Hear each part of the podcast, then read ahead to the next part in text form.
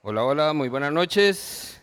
Estamos llegando a la recta final de un estudio que hemos hecho durante las pasadas semanas acerca de Santiago.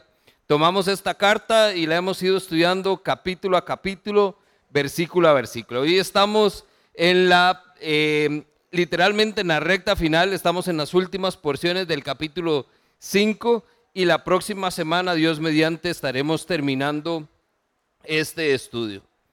Esta recta final yo creo que no nos pudo calzar mejor con la analogía que hemos estado utilizando acerca de entrenar, de prepararnos para poder crecer espiritualmente, para poder madurar en nuestra fe, porque literalmente es donde todo se pone a prueba.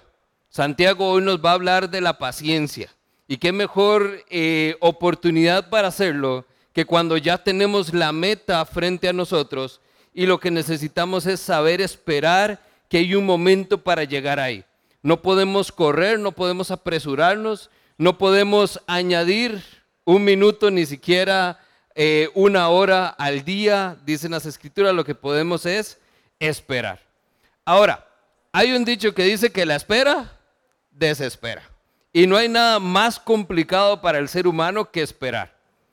Especialmente cuando usted siente que todo gira alrededor de sí mismo, cuando usted cree que usted es el que merece la atención. La otra vez estaba esperando para ordenar comida y entonces literalmente lo que voy a pedir es un café. Nada más, es todo lo que estoy haciendo. Pero la señora que estaba al frente pareciera que estaba ordenando como para la familia entera. 30 órdenes ahí donde usted dice, ¿qué sucede? Y usted comienza a desesperarse y usted vuelve a ver y en la cocina como que no le ponen y el que está atendiendo como que algo se le avería y comienza entonces usted a carburar por dentro, ¿verdad? Donde entonces usted dice, calma, paciencia, hay que controlarse. Pero ahí es donde ciertamente ponemos a prueba ese sentimiento. La espera para ninguno de nosotros es fácil. Es sumamente desesperante. Y lo que vamos a aprender hoy es que también el esperar en el Señor es todavía más complicado. Ahora, digo esto porque en realidad la mayoría de nosotros no hemos llegado a esa madurez espiritual de la que Santiago nos dice que deberíamos tener. Porque si la tuviéramos, no tendríamos problema en esperar en el Señor. Estaríamos confiados en el Señor, estaríamos tranquilos, sabiendo que el Señor tiene un tiempo perfecto para todo. Pero como no es así, muchos de nosotros todavía estamos en el punto donde, bueno, ¿y qué? ¿Qué, esperamos? ¿Qué, ¿Qué falta? Nos desesperamos y no sabemos esperar en el Señor. Santiago hoy entonces nos va a mostrar cómo debemos tener paciencia en medio del sufrimiento. Esa va a ser hoy la analogía o la disciplina que se une a nuestra lista de ya muchas otras disciplinas que debemos desarrollar. Y no solo entonces vea que es tener paciencia, sino es tener paciencia en momentos difíciles. Ahí entonces se complica un poquitito más. La gran pregunta entonces, ¿qué debemos hacer? ¿Qué debemos hacer cuando las cosas están mal, cuando experimentamos sufrimiento, cuando quizás hay aflicción? Es parte de nuestra vida, no hay nada que podemos hacer, pero entonces, ¿qué debemos hacer? Y Santiago hoy nos va a dar una exhortación, una ilustración y dos ejemplos de cómo y por qué debemos tener paciencia en los sufrimientos. Muy bien, estamos entonces en Santiago. Hoy vamos a estar a partir del verso 7. Ahí habíamos dejado el estudio hace dos semanas y vamos entonces a retomar a partir del verso 7. Ahí lo que tenemos es que hacer una pequeña conexión porque entonces Santiago va a pasar su atención de los ricos a los pobres, de los no creyentes a los cristianos y de los opresores a los oprimidos, que es el tema que ha estado desarrollando en el capítulo 5 y en la última parte del capítulo 4. En otras palabras, te está centrando su atención en nosotros, personas que podemos creer en Cristo Jesús y aún así estar experimentando esa opresión de la que ha venido hablando, esos momentos complicados. A todos nosotros, Santiago entonces nos dice hoy, verso 7, por lo tanto, hermanos, tengan, ¿me ayudan ahí? Paciencia. Ahí está la palabra clave. Santiago no espera mucho para decirnos de qué es el tema. Entonces dice, tengan paciencia. ¿Y hasta cuándo? Hasta la venida del Señor. Miren cómo espera el agricultor a la tierra, que, perdón, que, a que la tierra dé su precioso fruto y con qué paciencia aguarda la temporada de lluvia. Así también ustedes manténganse firmes y aguarden con paciencia la venida del Señor que ya se acerca. No se quejen unos de otros, hermanos, para que no sean juzgados, pues el juez ya está a la puerta. Hermanos, tomen entonces como ejemplo de su sufrimiento y de paciencia, palabras claves también, a los profetas que hablaron en el nombre del Señor. En verdad consideramos dichosos a los que perseveraron. Ustedes han oído hablar de la perseverancia de Job, y ustedes también, ¿verdad? Y dice, y han visto lo que el final el Señor le dio. Es que el Señor es compasivo y misericordioso. Ahí todos tenemos que decir amén, ¿verdad? Linda esa frase. El Señor es compasivo y misericordioso. Y termina esta última porción, el verso 12, donde dice, sobre todo, hermanos míos, no juren por el cielo, ni por la tierra, ni por ninguna otra cosa. Que su sí sea un sí y su no sea un no, para que no sean condenados. Vamos a tener entonces dos grandes secciones acá en esta primera parte y vamos a ver primero cómo podemos confiar en lo que no podemos controlar. Hay cosas que están fuera de nuestro alcance y aquello que no podemos controlar entonces es donde debemos comenzar a esperar en el Señor. Primero, Santiago entonces comienza con una exhortación a tener paciencia. Vean que dice el verso 7, por tanto hermanos, dos cosas interesantes ahí. El por tanto es que tanto hay que irnos para atrás, precisamente por todo lo que está diciendo, porque hay, hay jornaleros que están esperando su salario que no ha sido pagado. ¿Se acuerda que lo vimos la última vez? Precisamente porque hay personas que están siendo oprimidas, dice Santiago. Precisamente porque incluso hay unos que están muriendo y siendo condenados. Por eso, porque hay un montón de cosas, síntomas donde vemos aflicción, donde vemos eh, problemas, donde vemos situaciones que generan presión sobre la vida de los creyentes, Santiago les dice, por tanto, por todas esas cosas, tengan paciencia. Y vamos a quedarnos en esa primera parte del verso 7. Santiago les dice, hermanos, nuevamente, después de que viene en la primera parte del capítulo 5, hablando fuerte, usando palabras muy, muy confrontativas, Santiago vuelve a ese cariño, se vuelve a dirigir a ellos y les dice, por lo tanto, hermanos, hermanas, tengan paciencia. Viene con cariñito, es un bálsamo. ¿Ok? Ahora dice, estas personas, al igual que Santiago, están hablando de sufrimiento, estamos hablando de dolor. Su corazón, su simpatía, su lealtad para aquellos con que enfrentan injusticia, eso es lo que está moviendo Santiago a escribir esta última parte. Y su mensaje para ellos no es uno de revolución, no es uno de derrocamiento. No es entonces como hay mucha gente que está con ustedes, como hay gente que los está oprimiendo, como hay gente que los está haciendo sufrir, vea, agarren las armas y vamos contra ellos. No. Santiago dice precisamente porque esa es su situación, nada más entonces les dice, tengan paciencia.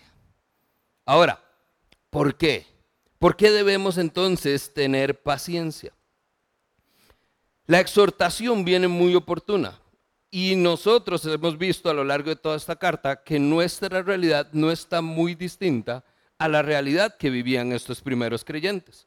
Estamos viviendo un entorno donde podemos afirmar que creemos en Cristo, podemos saber que Cristo ha actuado en nuestra vida, hemos visto su misericordia, hemos visto su fidelidad y sin embargo no hemos alcanzado esa madurez. Todavía no hemos sido esas personas que de verdad saben confiar plenamente en el Señor.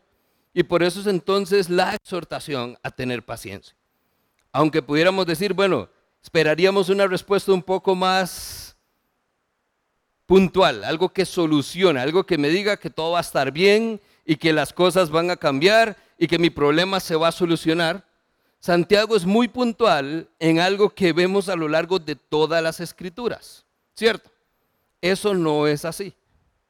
En la vida del creyente, esa famosa eh, prosperidad que podemos llegar a alcanzar no es cierta. La Biblia no promete que todo va a estar bien, la Biblia no promete que no vayamos a sufrir, la Biblia no promete que va a ser entonces algo para otros, para los que les va mal. La certeza es que aflicción va a llegar a nuestra vida, pero en medio de la aflicción, Cristo estará con nosotros, el Señor mismo irá con nosotros. Por eso liga inmediatamente esa exhortación de tener paciencia con la venida del Señor. Porque entonces dice, ¿hasta cuándo? Tengan paciencia hasta la venida del Señor. Ahora, para muchos esto podría resultar entonces eterno, porque yo creí que Santiago me iba a decir que esperara un par de semanitas, un mes. Santiago ahora dice hasta que venga el Señor. ¿Y cuándo viene el Señor? No sabemos, entonces como que no es muy motivador para algunos. Sin embargo, para aquellos que conocen, lo que está ligando Santiago acá es con la certeza, una garantía que nos va a dar en medio de esa espera. Ese es el segundo punto que Santiago está dando. No solo es la exhortación, sino que viene con una garantía. ¿Por qué? Porque si hay algo que podemos contar seguro es que Cristo va a volver. Y cuando venga, esa justicia que vimos la semana anterior, que claman estas personas, va a ser satisfecha. Pero es el Señor el que va a traer justicia a sus vidas y lo mismo con nosotros. Entonces, esa paciencia no es simplemente a esperar que las cosas pasen, es a saber que usted puede esperar porque cuando Cristo venga, la justicia se va a hacer. Todo va a ser hecho bueno, todo va a estar bien, todo va a estar equilibrado. El Señor va a restaurar finalmente la creación. Esa es la garantía. Y para muchos de nosotros eso debería ser suficiente. En tiempos de injusticia es fácil preguntarse si Dios se ha dado cuenta, si Dios sabe qué es lo que estoy viviendo, si Dios va a hacer algo respecto a mi miseria. Y nosotros lo que tenemos que ver es que Santiago asegura que lo ha hecho, lo hace y lo hará. Nosotros no tenemos que tomar el asunto en nuestras manos. Y muchas veces ese es el error que cometemos. Por desesperados, entonces como Dios no ha resuelto, yo meto cuchara y voy a ver cómo lo resuelvo yo. Y lo único que hago es empeorar las cosas. Vea que Santiago ya nos manda a lo que había dicho en el verso 7, ahí mismo en el capítulo 5. Perdón, eh, ok, aquí estamos. Eh, verso 4. Oigan cómo clama contra ustedes el salario no pagado de los obreros que les han trabajado en los campos. El clamor de esos trabajadores ha llegado a oídos del Señor. Cuando Santiago nos da certeza de que esto está pasando, dice, ¿quién escuchó el clamor? El Señor. Entonces, el clamor, su situación, su miseria, su desventaja, su sufrimiento no ha pasado desapercibido. Ese es el diablo engañándonos. Cuando entonces ya usted siente que no hay salida, cuando no se ve que hay solución, ese es nada más el diablo diciendo, ve, y no es que Dios iba a estar, no es que Dios hace que todas las cosas resulten para bien. Y comienza el engaño y usted comienza a creerse esas verdades, y usted comienza a darle vuelta a la mente que estas cosas pueden ser real. Pero ahí Santiago entonces nos dice, no, tengan paciencia porque el Señor va a venir. Y como el Señor ha escuchado el clamor de estas injusticias, ¿qué es lo que va a venir a hacer el Señor? Va a venir a hacer justicia. Toma tiempo, pero las cosas se saldarán delante del Señor. Es Cristo el que va a hacer justicia por usted y por mí. Lo que usted considere hoy que es injusto porque otros tienen, porque otros no tienen, porque tienen más, porque usted no es el único, lo que sea que usted piense, usted tiene que darse cuenta que entonces el Señor es el que se encarga de la justicia. Si usted va a seguir humanamente tratando de que todo esté tabla, si viendo a ver para allá, a ver quién tiene más, y viendo a ver quién tiene menos, y tratando de compararse, usted está buscando una solución humana. Y eso no va a traer nada bueno. Esta exhortación es corta, es directa, pero es muy puntual. Esperen con paciencia la venida del Señor. Y esto introduce todo el tema que vamos entonces a estar desarrollando en la última parte de la carta. Lo cantábamos ahora. La venida del Señor es algo entonces de lo que tenemos que estar expectantes. Nuevamente retomamos un tema que ha sido importante, lo hemos desarrollado como iglesia desde que llegamos a pandemia, donde nos damos cuenta que realmente las cosas no tenemos tanto tiempo como quisiéramos para hacerlas, expectantes de la venida de Cristo. Y ahorita lo vamos entonces a desarrollar un poco más. ¿Qué es lo tercero entonces que nos muestra Santiago? Ya nos dio una exhortación, ya nos dio la garantía, ahora nos da una ilustración. Esa ilustración que usa pareciera no solo conveniente, sino que también es muy simbólica, característico de su carta. Dice, miren cómo espera el agricultor a que la lluvia de, que la tierra, perdón, dé su precioso fruto y con qué paciencia aguarda las temporadas de lluvia. En aquel entonces, o en esa parte del mundo, las lluvias llegaban en dos momentos. Las lluvias tempranas, como así se conocían, eran más o menos en los meses de octubre y noviembre, y después de sembrar el cultivo. Es decir, es lo que preparaba la tierra para que pudieran sembrar. Ahí vienen las primeras lluvias. Después de eso, la segunda temporada era hasta marzo y abril. Entonces, entre esas dos temporadas de lluvia, el agricultor lo que le tocaba era esperar. Solamente. No podía hacer mucho más, al parecer. Sin embargo, esto es el detalle, el agricultor sabría, sabía perdón, que la lluvia vendría y con ella vendría también entonces la cosecha.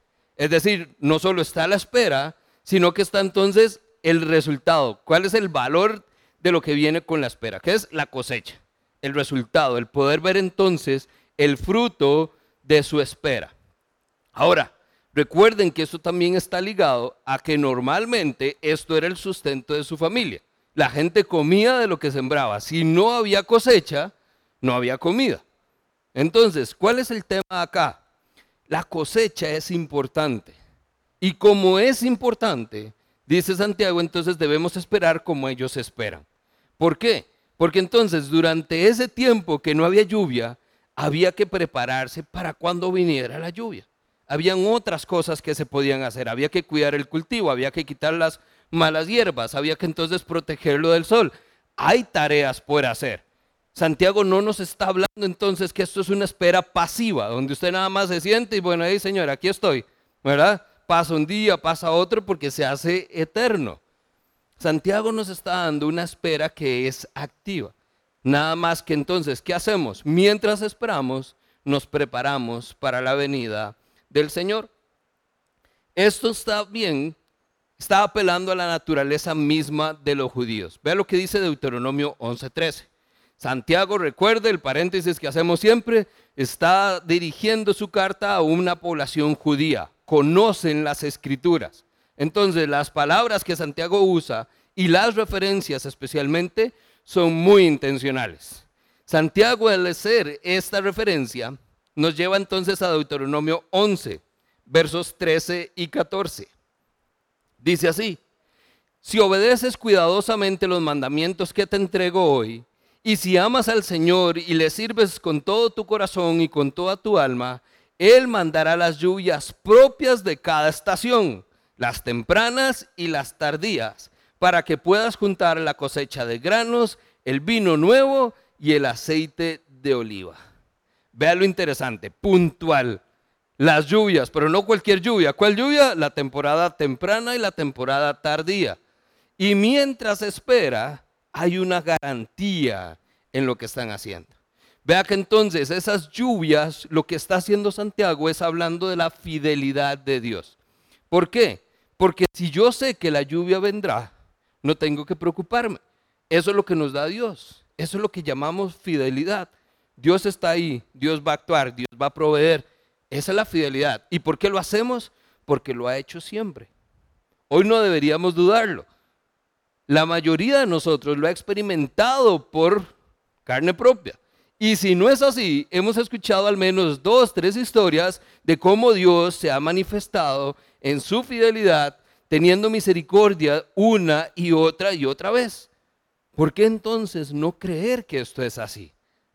Esperemos con la certeza de que la lluvia va a venir y con ellas la cosecha, el fruto, de nuestra paciencia. La aplicación entonces para la vida del creyente es muy puntual. Comparto algunos puntos específicos. La espera entonces es con una razonable esperanza y una expectativa de recompensa. Si usted siembra, usted va a esperar que entonces haya una cosecha y si esa cosecha se vende, viene entonces una provisión, ya sea porque tomo el alimento o porque lo puedo vender y tengo el fruto de lo que vendo. Hay una recompensa. La paciencia de un labrador puntualmente espera y mucho tiempo. Cuenta entonces cuántos meses hay entre una temporada y otra. Son meses, no son días ni semanas. Quiere decir que entonces la espera no es un poquito, es suficiente tiempo tanto como para sentir que puede que nunca llegue.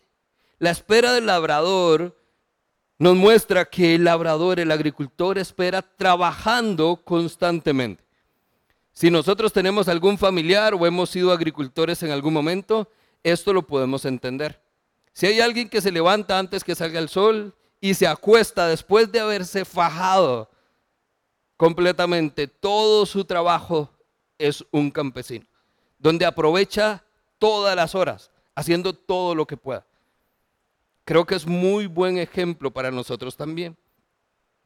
La espera del labrador también hace que sepamos que esperamos por cosas que no dependen de nosotros mismos.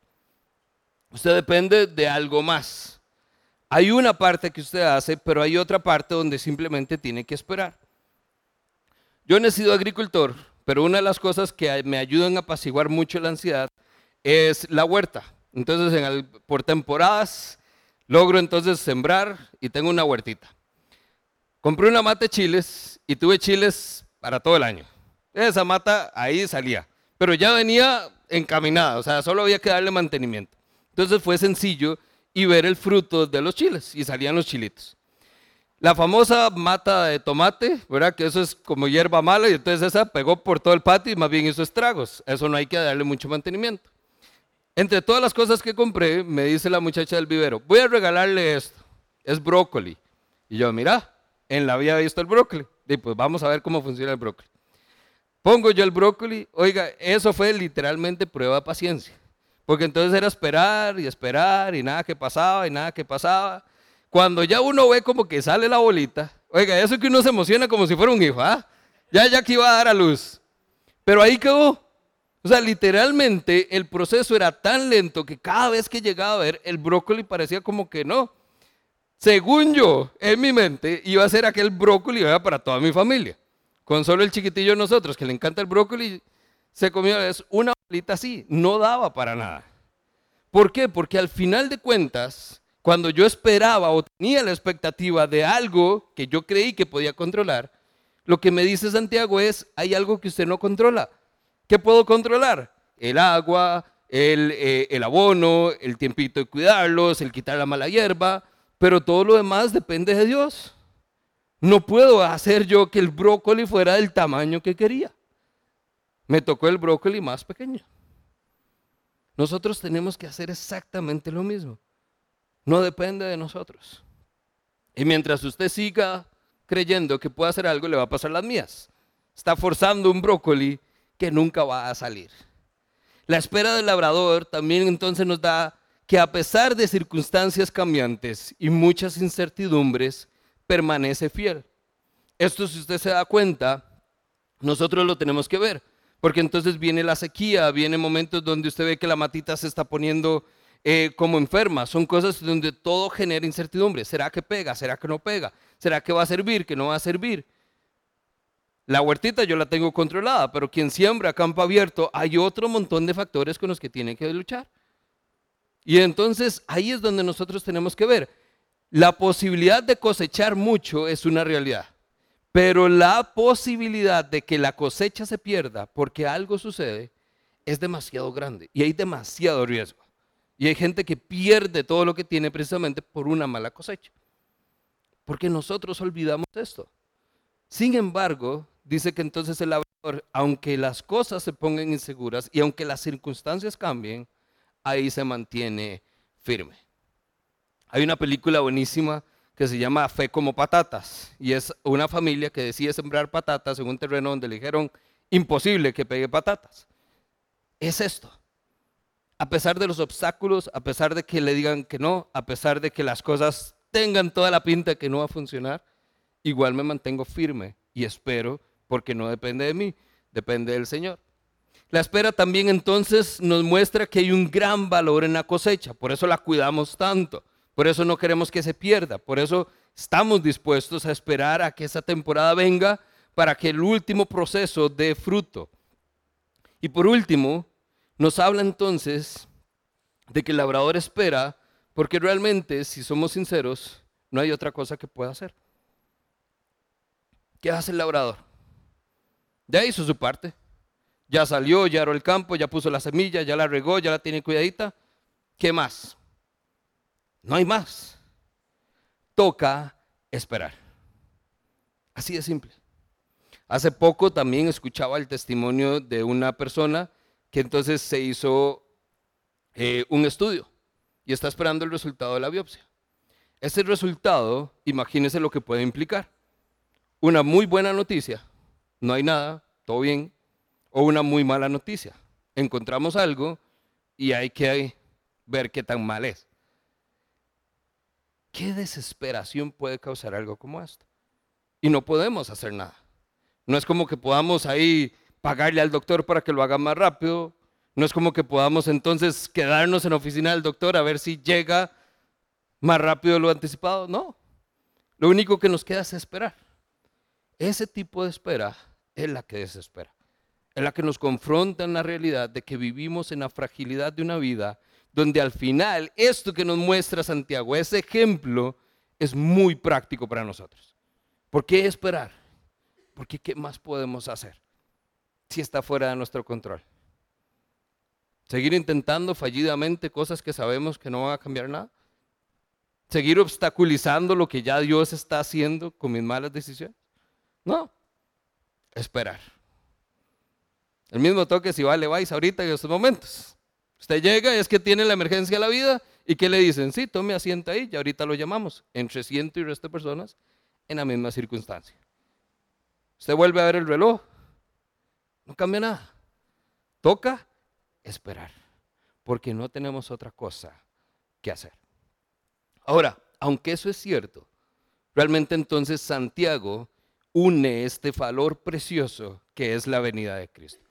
Porque entonces, lejos de quedarnos con no hay nada que hacer, esperemos, Santiago entonces da una esperanza, una razón, un propósito en medio de nuestra espera. Y es la venida del Señor. Verso 8.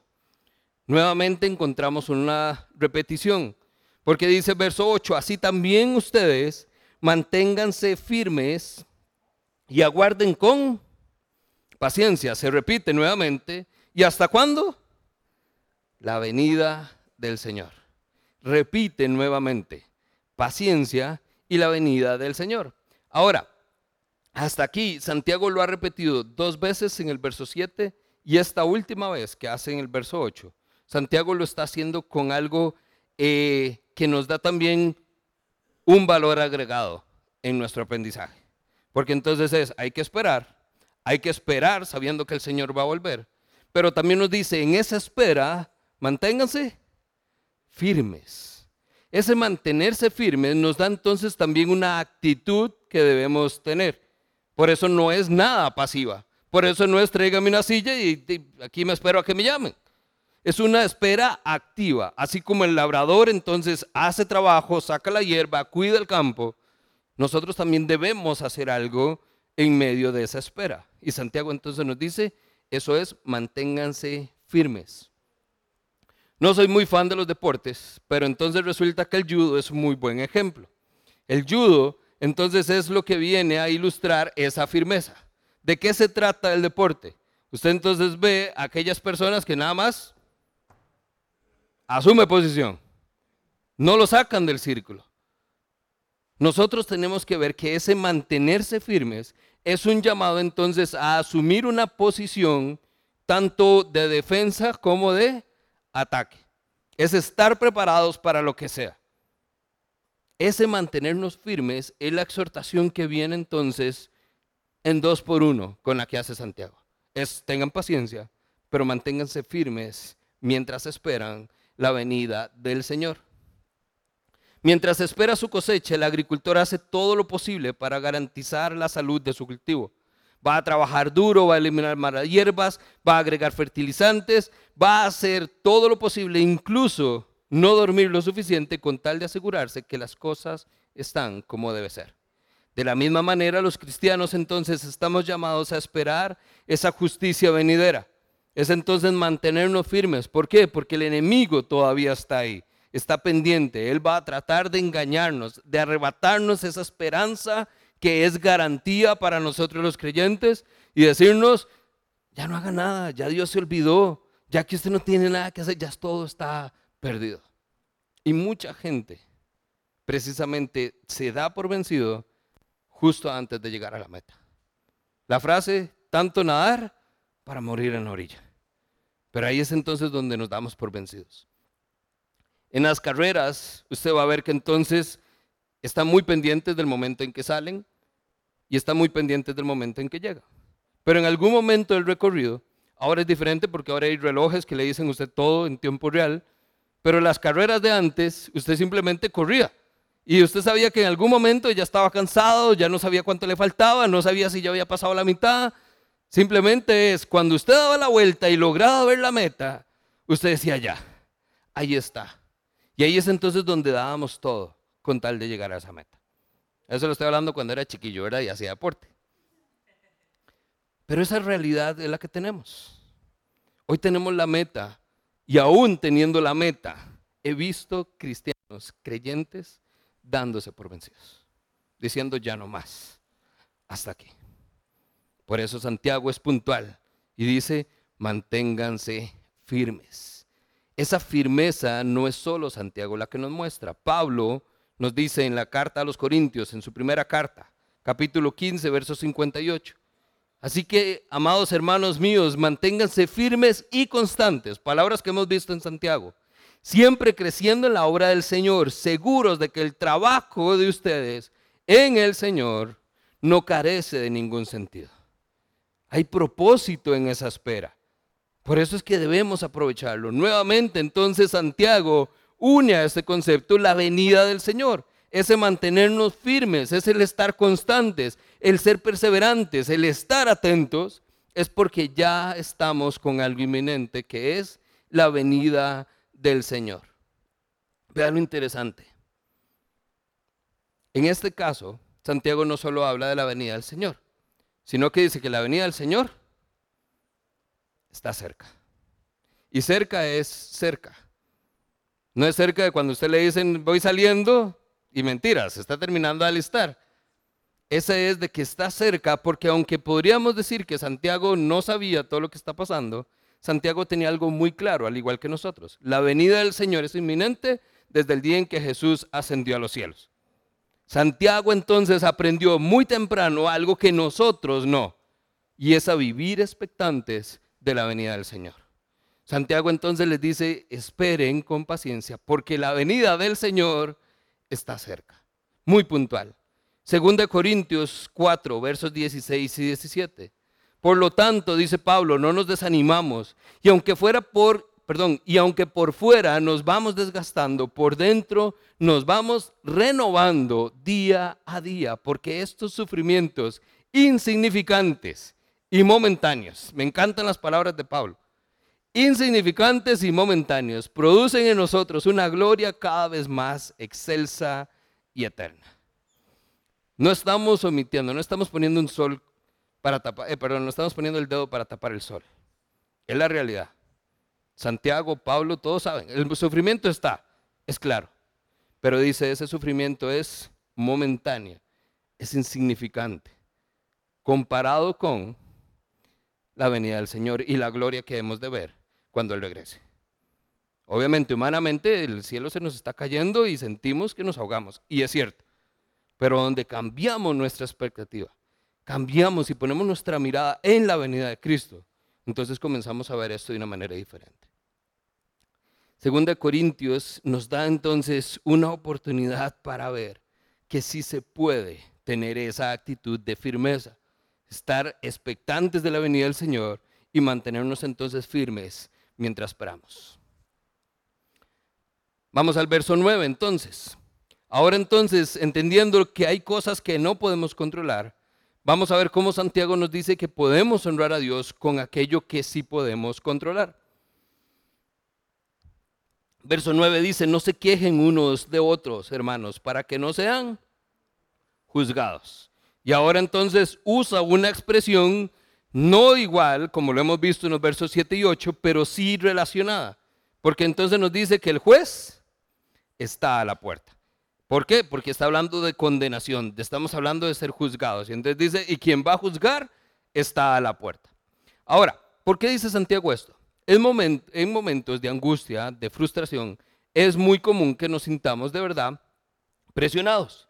A tal punto que normalmente lo que decimos es, reventamos. ¿Y con quién reventamos? Con los que están a nuestro alrededor. No, pero tranquilo, vea, todo va a estar bien. ¿Usted qué sabe de que todo va a estar bien? Ya llega un momento donde ya usted no quiere nada. Y no es personal. Simplemente fue la persona que ya derramó la gota así del vaso que estaba a punto de caerse. Entre los creyentes es muy frecuente. El típico, ¿cómo estás? Todo bien. ¿Hay algo que pueda hacer? No, tranquilo, yo puedo solo. Esas son actitudes que nosotros vemos con frecuencia. ¿Por qué? Porque el orgullo, la frustración, el sentir que no hay nada que podemos hacer, eso está haciendo en nosotros un combo de sentimientos y emociones que se arma de verdad la de San Quintín. Nosotros ahora entonces vemos que Santiago nos dice, en esos momentos, no se quejen de otros. No se quejen. Pareciera como que lo que falta es que le diga, bueno, entonces, ¿qué debemos hacer? Bueno, nada más reciba. Santiago ya nos ha dicho. Ya Santiago nos dijo, no juzguen, no tengan favoritismos. Nada más está haciendo un recordatorio. Ante tal situación viene entonces otra indicación puntual. Manténganse firmes, ya no la vimos, Ahora dice, no se quejen. Mientras esperen, no se quejen. El juez está a la puerta. Es la cercanía de esa venida del Señor la que nos impulsa entonces a vivir rectamente. Cuando usted escucha que quien lo va a juzgar ya está a la puerta, es casi como si Santiago nos dijera, ¿sabe cuál es el problema? Que esos quejidos, esa, el estarse quejando, el estar diciendo todo, el tema es que ya está a la puerta. Y lo que usted está diciendo, ya lo está oyendo. Y créame, no es esa la actitud que usted quiere tener cuando Cristo venga. Cuando entonces usted está aquí, esa gritadera y que esto. Sí, pero es que, ¿qué, qué, qué, quiere? No, que ahorita no estoy ocupado, que entienda que.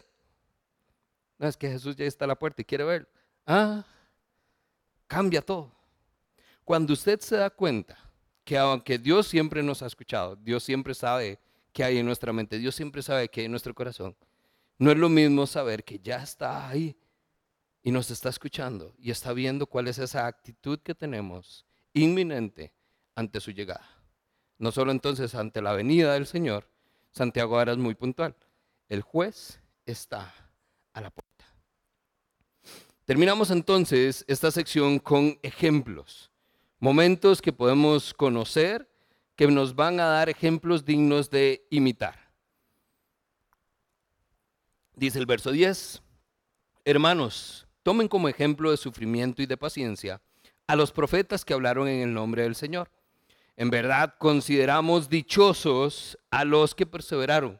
Ustedes han oído hablar que la perseverancia de Job y han visto que al final Dios, perdón, y han visto lo que al final le dio el Señor. Y es que el Señor es compasivo y misericordioso.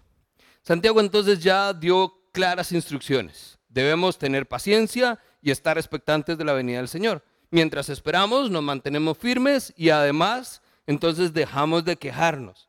Ahora dice, ejemplos, esto sí se puede. Santiago es como si nos dijera, ¿quieres saber qué sí se puede? Se puede. Y ya ustedes mismos lo conocen. El ejemplo de sufrimiento nos recuerda entonces que la Biblia nunca genera esa expectativa de que algo está bien. Todo va a pasar y vamos a sufrir. Va a venir aflicción. Y el mejor ejemplo de sufrimiento lo tenemos en la vida de Job. Un ejemplo que usted y yo conocemos, porque precisamente quienes estaban escuchando esto sabían justamente de ese ejemplo. Y además de ellos, nos habla entonces de los profetas.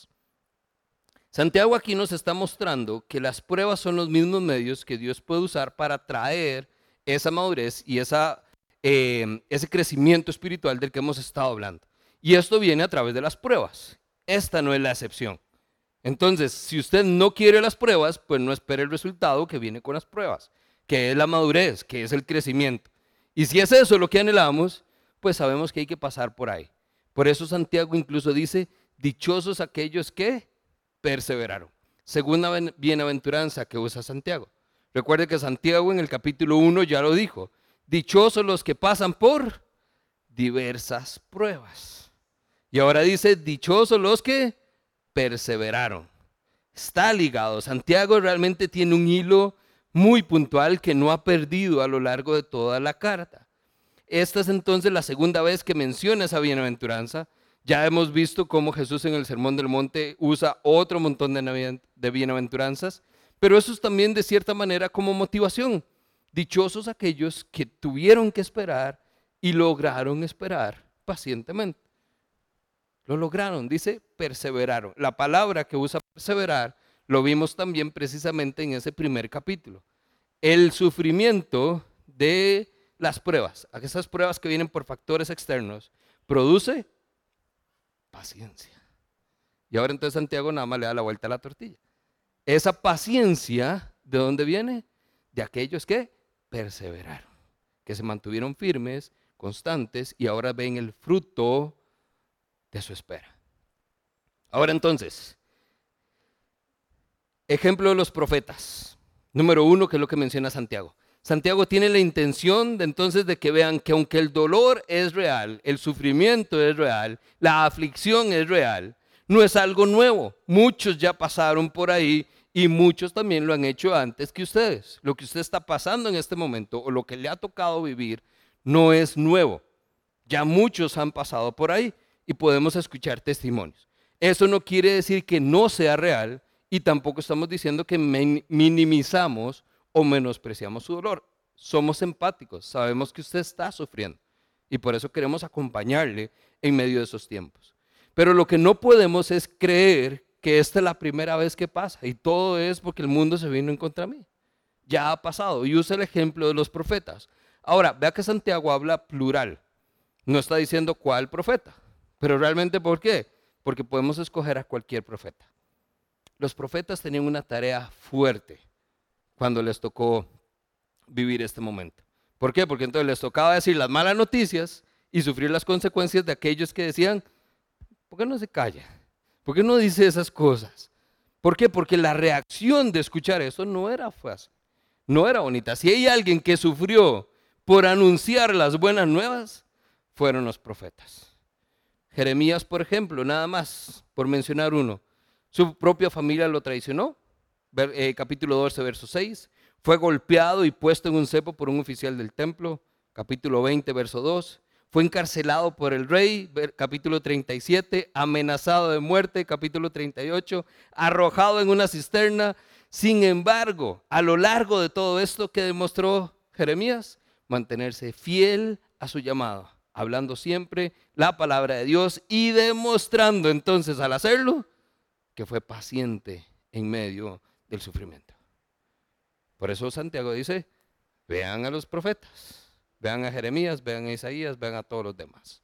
Segundo, dice, tomen el ejemplo también de Job. Job es muy conocido por su audiencia. Job es un ejemplo de alguien que lo perdió todo. Posesiones, familia, salud, o sea, todo lo que usted se puede imaginar, Job lo perdió. Lo único que no perdió fue a la esposa. Este es el tema. Incluso sus amigos, en sus mejores intentos de traer consuelo, se convirtieron en parte del sufrimiento de Job. Job es un libro extenso. Y si usted lo lee, son tres grandes discursos de entonces es dele y dele y entonces es una carga. Pero en medio de todo eso, a pesar de haberlo perdido todo, donde incluso su esposa le dice que ya, que ya deje eso, donde sus amigos le dicen que ya, que por qué todo esto, Job permaneció fiel. Job 1.21, el Señor me dio y el Señor me quitó. Bendito sea el nombre del Señor. Job 2, verso 9. Su esposa le dijo, ¿todavía intentas conservar tu integridad? Maldice a tu Dios y muérete. Ya no había nada que hacer. O sea, ese es el literal, ya.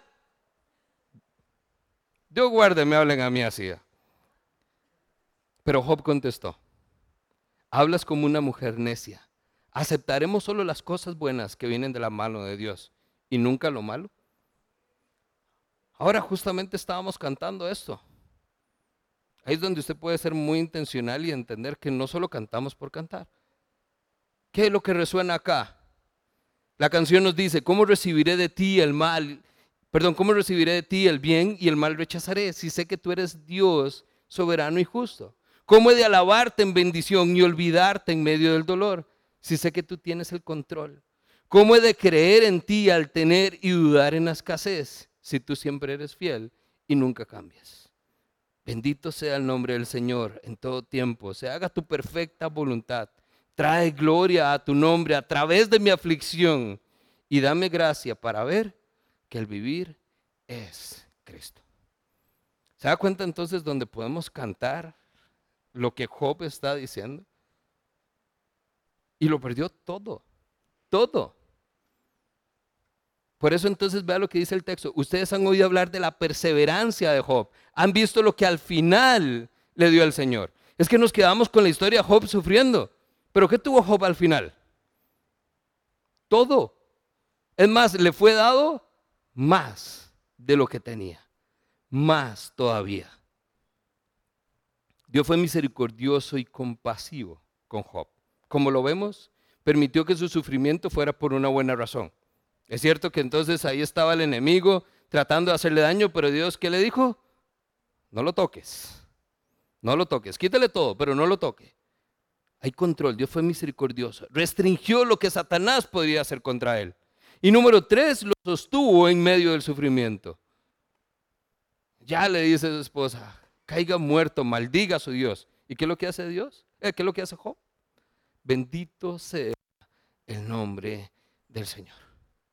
¿Cuántas veces nosotros ya en medio de esa aflicción comenzamos a maldecir a nuestro Dios?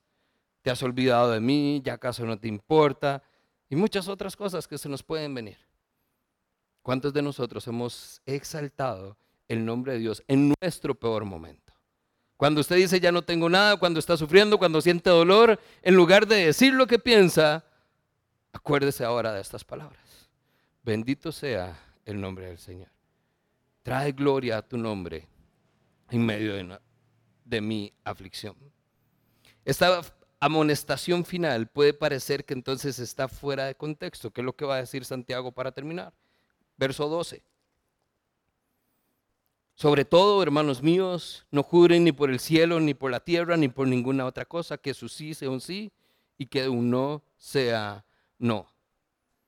Al final de todo esto, nosotros lo que estamos viendo son que esos ejemplos que Job está mostrando lo único que nos está llevando es a un hilo de conversación que él ha tenido a lo largo de todos los capítulos, que es nuestro discurso.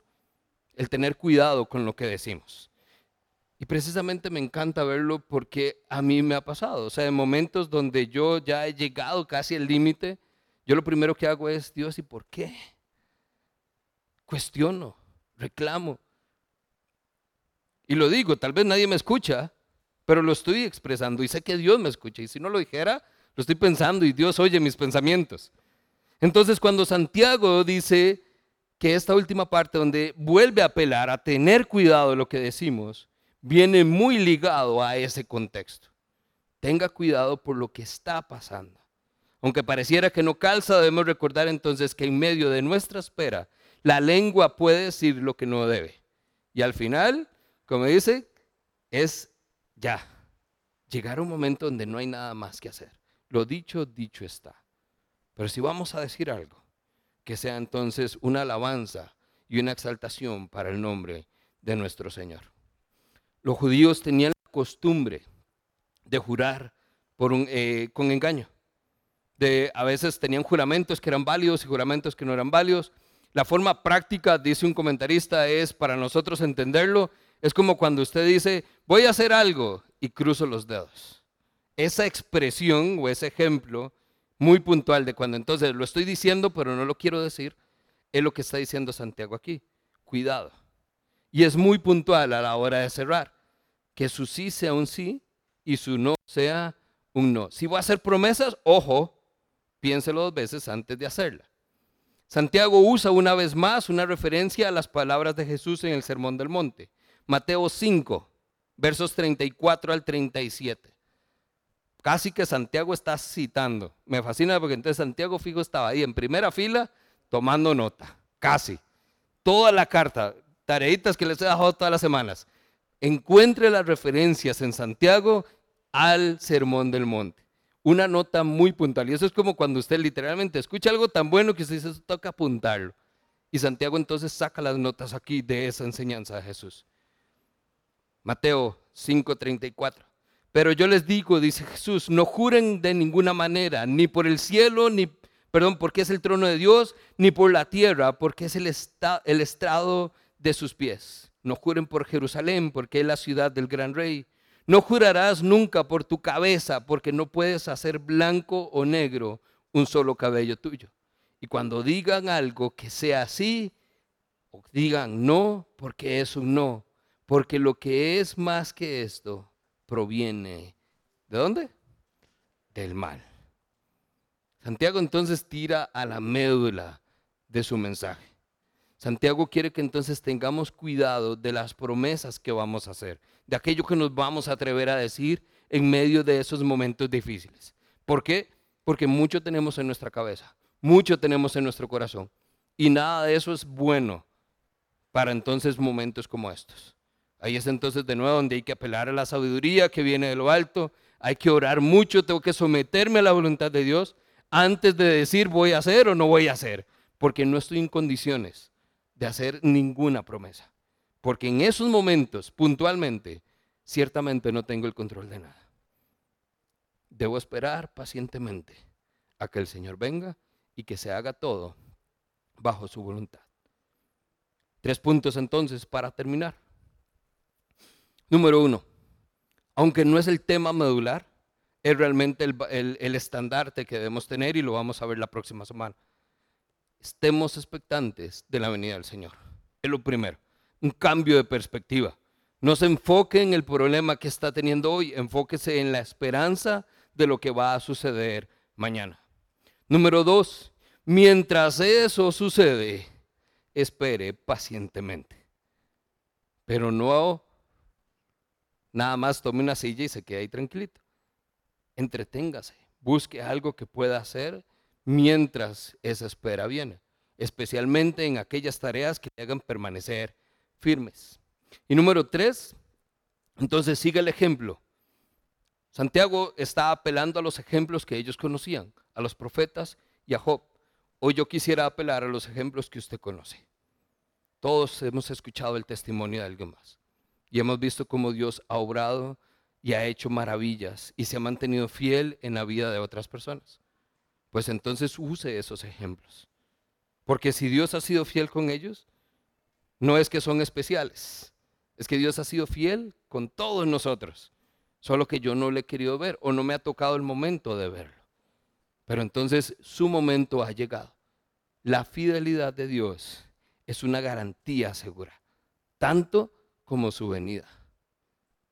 Cuando esas dos cosas se alinean en nuestro pensamiento, tenga por seguro que ir a la palabra y guardarlas en nuestro corazón, ciertamente nos van a ayudar a mantenernos firmes y expectantes de la venida de un Dios fiel y justo, que hará que entonces mi sufrimiento sea finalmente compensado delante de quien corresponde, no humanamente, no busque usted su propia justicia.